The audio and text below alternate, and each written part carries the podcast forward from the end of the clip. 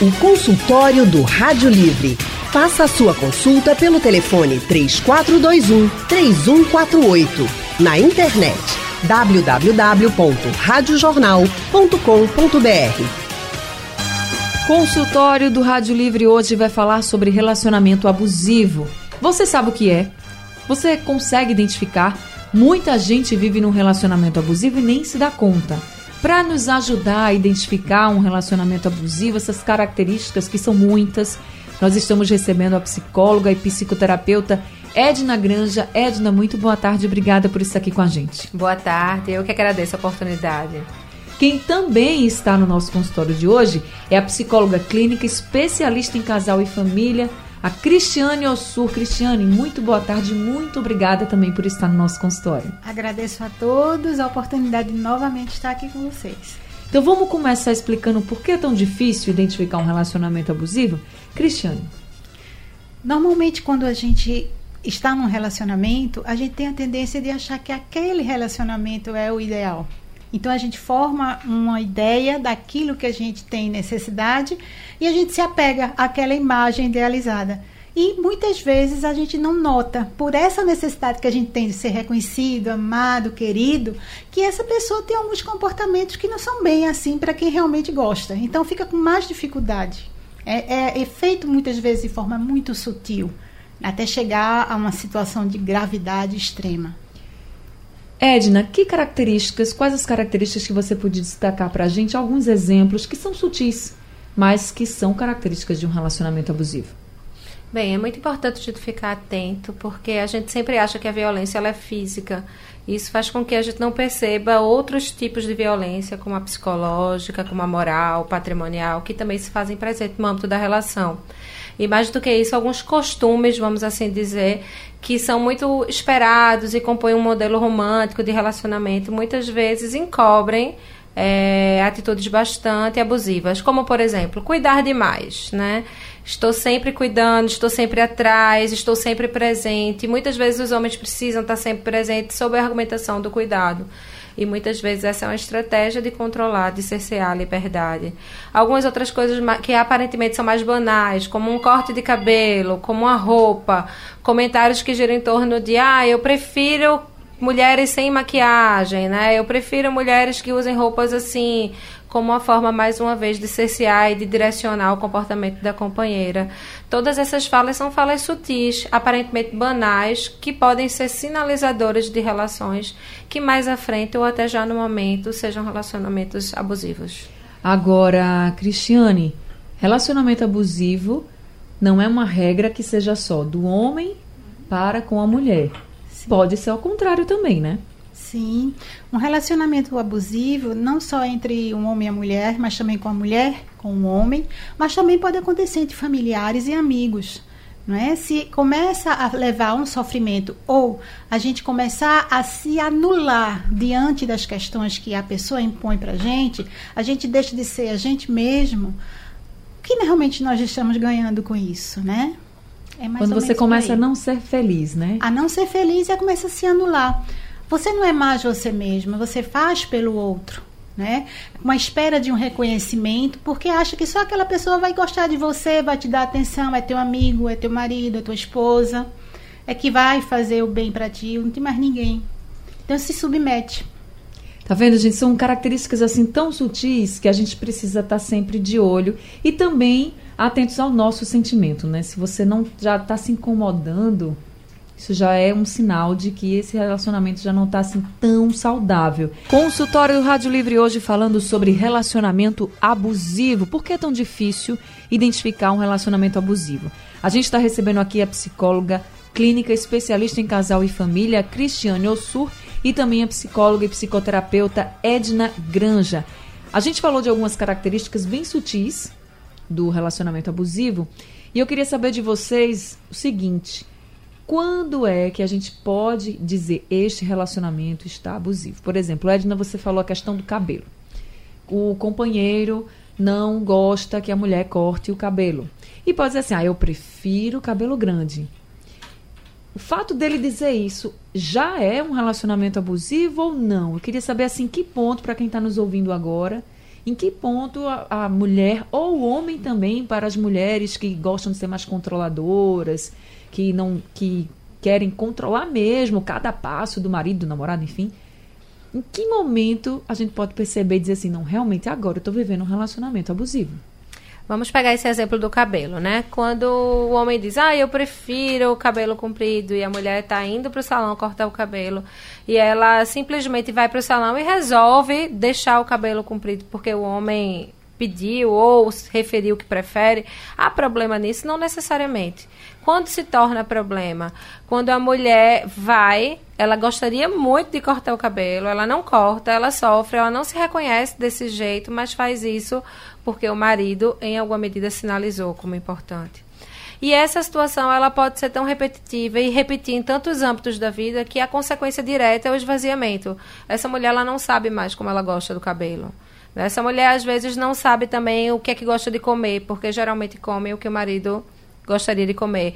Não sabe para onde vai, onde gosta de, o que gosta de fazer para se divertir, porque geralmente faz o que o marido decide.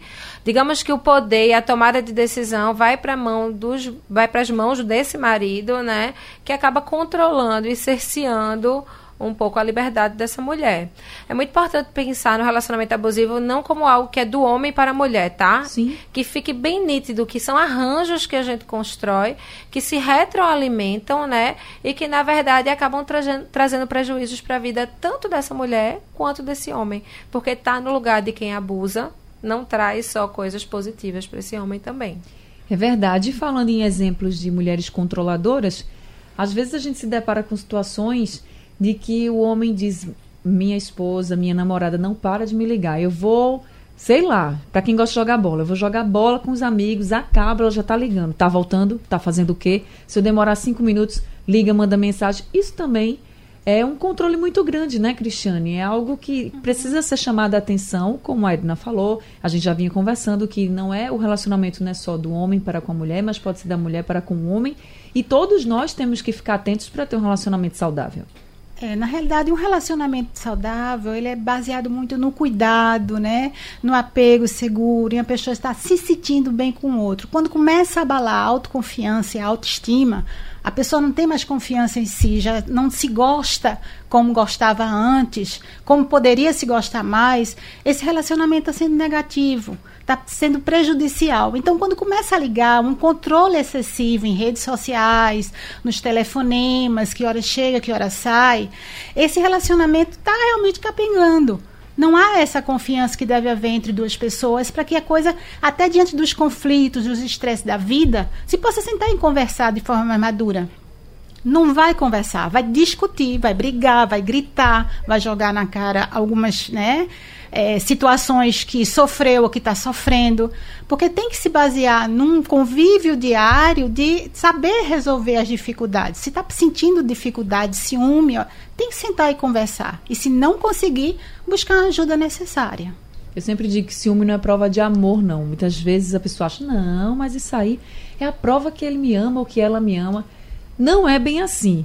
E quando o negócio for ficando muito sério mesmo, a gente pode chegar até numa situação de agressão e, em casos mais graves, até mesmo de morte. Se a gente for pegar aí os dados, as estatísticas de feminicídios, por exemplo, voltando aí para o caso das mulheres, a gente vai ter que a maioria dos suspeitos são os companheiros, os ex-namorados, ex-maridos, que não conseguiram superar, por exemplo, o fim do relacionamento. Isso também precisa ser trabalhado, porque às vezes a pessoa identifica que está num relacionamento abusivo, acaba, não quer mais, mas a situação já está tão grave que o outro já não aceita. E aí se acha, vamos dizer assim, no direito de ir lá, de agredir, de tirar a vida. Então, para a gente ver como um, uma característica tão sutil pode terminar numa tragédia. Eu estou com Jaziel de Beberibe na linha para conversar com a gente. Jaziel, muito boa tarde para você. Boa tarde, e eu estou com uma bronca para resolver, vê bem. É, eu conheci uma pessoa que disse que conversou com Deus e disse que não queria mais saber de homem, de relacionamento.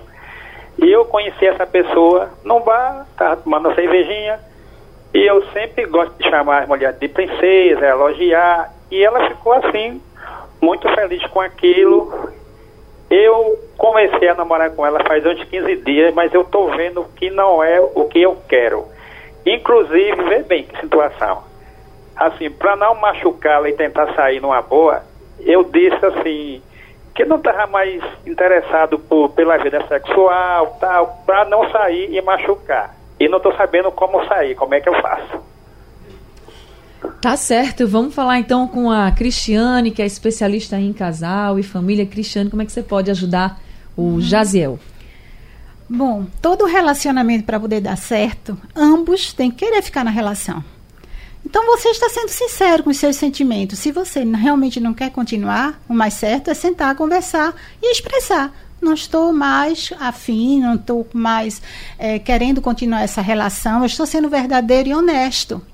Melhor do que ficar camuflando uma relação da qual você está em sofrimento e vai levar a sofrimento também. Porque ela também não merece ter um parceiro que não quer ficar com ela e ficar, de certa forma, mascarando, vai piorando a situação. Então, um relacionamento precisa ser baseado na verdade, na sinceridade, colocar o que está sentindo a respeito. E, infelizmente, se a outra pessoa não gostar, é o direito dela. Mas você vai estar tranquilo com a sua consciência, que só vai seguir se realmente você se sentir bem nessa relação e quiser continuar. Então, a dica é fala a verdade, Jaziel. Vai lá, enfrenta, fala a verdade e que vai dar tudo certo. Consultório do Rádio Livre hoje falando sobre relacionamento abusivo e o Avelino da Macaxeira está com a gente na linha para participar do debate. Avelino, boa tarde para você. Boa tarde a todos, Ana. Ah, eu não sou taxista, eu aqui já escutei vários é, depoimentos de relacionamento abusivo. A pessoa, assim, é mais mulher, né? E abrir, né? É, relatando a situação da história dela, né? O que eu digo é de denuncie. Porque você denunciar, somente o agressor vai é, se, se impor. Porque o pior que ele tem é você viver num relacionamento abusivo. É viver com uma pessoa sem gostar. Que é horrível. É verdade. Né? Porque eu vejo é, mulheres chorando, né? Que, às vezes não quer sair por causa do filho, o filho é muito pegado ao pai, né? Mas que um, nessa relação sofre a mulher, sofre o filho, né? Porque sofre todo mundo. Qualquer pessoa vai pegar uma criança e vive no, é, no, é, ambiente familiar abusivo, ela vai pintar um, um, na cartina as cores pretas, né? Quer dizer, a criança está no sofrimento, a mulher também, porque não dá mais é, de gastou. Como é um relacionamento não dá mais, e cada um procurar um. O seu lado, é, né? A, lado, né? O seu caminho. E é bom, Avelino, obrigado por participar com a gente. Um homem está dizendo isso, porque a gente vê que muitas vezes, ou a maioria das vezes, pelo menos, do que é noticiado é que quando as mulheres acabam, muitas vezes é o homem quem não aceita o fim do relacionamento. E aí vai, quer agredir, vai, e às vezes chega a matar a ex-mulher, ex-namorada, ex-companheira, enfim. É preciso ter essa consciência, todo mundo ter essa consciência, homens e mulheres, de que a gente é livre, a gente pode fazer nossas escolhas. Agora, se dois querem ficar juntos, que fiquem juntos. Se não querem, que se separem. Se um não quiser, acabou, o outro vai ter que aceitar. É fato. A Mauri de São Martin também está com a gente na linha. Mauri, boa tarde. Boa tarde. Veja bem, eu queria falar com a doutora aí. Eu tenho 66 anos, minha esposa tem 70. Eu vivo com ela 43 anos, tenho quatro filhos, tudo casado. Agora não está dando mais para viver, porque eu quero uma coisa, ela quer outra. Eu sou aposentado, ela é aposentada. A comida que ela faz, é, eu não gosto mais. É, se ela quer sair comigo, eu não quero. Se ela quer tomar café, eu mando ela tomar café só. Ela não toma mais café comigo, não almoça comigo. E essa relação, eu estou vendo a hora fazer uma besteira. Ela já pediu para que eu fosse embora, ela pediu que eu vendesse a casa, ela pediu que eu desse 50 mil a ela, eu pedi 30, ela não quer, ela não quer aceitar. Então, é relação que está muito feia, muito feia mesmo. Entendeu? Eu queria, eu queria que a psicóloga me dissesse o que é que eu faço. Eu não combino mais com ela. Quando eu mando ela fazer uma coisa, ela diz que não faz. Aí fica difícil um, um relacionamento desse. Vamos ouvir então o que diz, o que pode nos dizer a Cristiane. Muitas vezes o casal, quando está em crise, não consegue sozinho gerenciar uma crise. Seja uma crise ou que tente continuar, ou mesmo seja para separar, às vezes precisa de uma ajuda, de uma pessoa, de um profissional que dê essa força, que possa conversar, intermediar, porque um nem outro está com controle emocional para poder trabalhar, conversar e decidir as coisas melhor. Então seria aconselhável procurar um profissional, um terapeuta de família, ou uma pessoa que pudesse realmente intermediar para conversar, porque às vezes a gente não tem uma pessoa na família para fazer isso, um profissional, mas existem, é, por exemplo, no Hospital das Clínicas, a Clínica da Família talvez ainda esteja lá funcionando, se não me engano está, ou outras é, universidades que têm um trabalho de terapia de família, de casal, que pode é, acolher e conversar sobre essa situação e ajudar para que esse conflito seja sanado, seja para continuar, seja para separar, ver as questões materiais também também indicar o melhor caminho para, para o casal. Tá certo. Agora tem só uma mensagem aqui da Simone do Barro pelo WhatsApp e ela diz assim, Edna, acho muito mais difícil denunciar um relacionamento abusivo, seja por medo, vergonha ou por desacreditar na nossa polícia, que muitas vezes não pune devidamente o causador dos abusos. Ela colocou a polícia pela questão da prisão, e também, acho que ela quer dizer a questão da justiça, né? Que às vezes o caso é julgado e a pessoa acaba não tendo uma certa punição esperada por quem sofreu os abusos. Queria que você falasse um pouquinho, Edna, sobre isso. A gente está chegando no fim, mas até para encorajar as pessoas que vivem um relacionamento abusivo, pelo que ela colocou aqui, sabendo né, que ela acha difícil denunciar, seja por medo ou vergonha, mas que é preciso denunciar de todo jeito. É, às vezes antes de denunciar, a gente precisa construir formas de nos fortalecer. Né? É importante que essas mulheres se sintam amparadas, fortalecidas para enfrentar, seja uma denúncia, né, seja a condição de um processo propriamente dito contra alguém com quem ela ainda nutre alguma relação afetiva, mesmo que um tanto machucada. Então, é importante que essas mulheres busquem apoio, seja em serviços de saúde voltados especificamente para isso, seja nas suas redes sociais mesmo, né? na sua família, entre outras mulheres que viveram situações parecidas. Às vezes é muito cruel quando a gente diz para as mulheres denuncie ponto. Entendemos que a denúncia é fundamental, mas uma mulher fragilizada ela vai ter dificuldade de denunciar.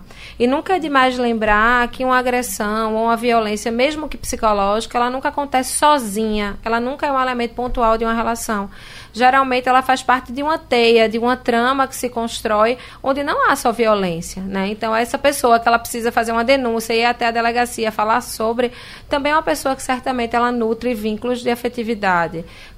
Quando soma isso a descrença no que se refere ao quanto ela vai ser amparada pelos órgãos legais, isso torna a denúncia um tanto complicada. Então, eu diria para essas mulheres, se fortaleçam antes de mais nada, procurem ajuda em outras mulheres, procurem não estar sozinhas, procurem estar amparadas, porque porque assim a denúncia e tudo que vier vai ser possível de ser enfrentado. E não deixem passar esses pequenos sinais de relacionamentos abusivos. Não deixem passar.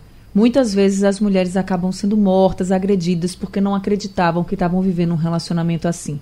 Então procurem ajuda. E com relação às outras pessoas que ficam assim, mas por que não denunciou? Porque não, enfim, não julguem. Você não sabe a realidade do outro.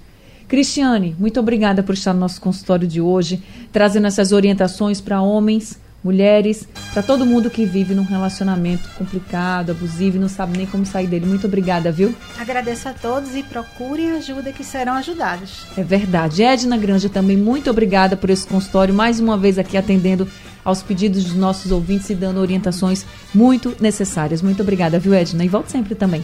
Obrigada. Agradeço à Rádio Jornal por mais essa oportunidade e pela parceria na construção de formas de vida mais leves e empoderadas para as mulheres da nossa cidade. É isso aí. Madrugada. Obrigada a todos os ouvintes. Rádio Jornal. Em primeiro lugar, o tempo todo.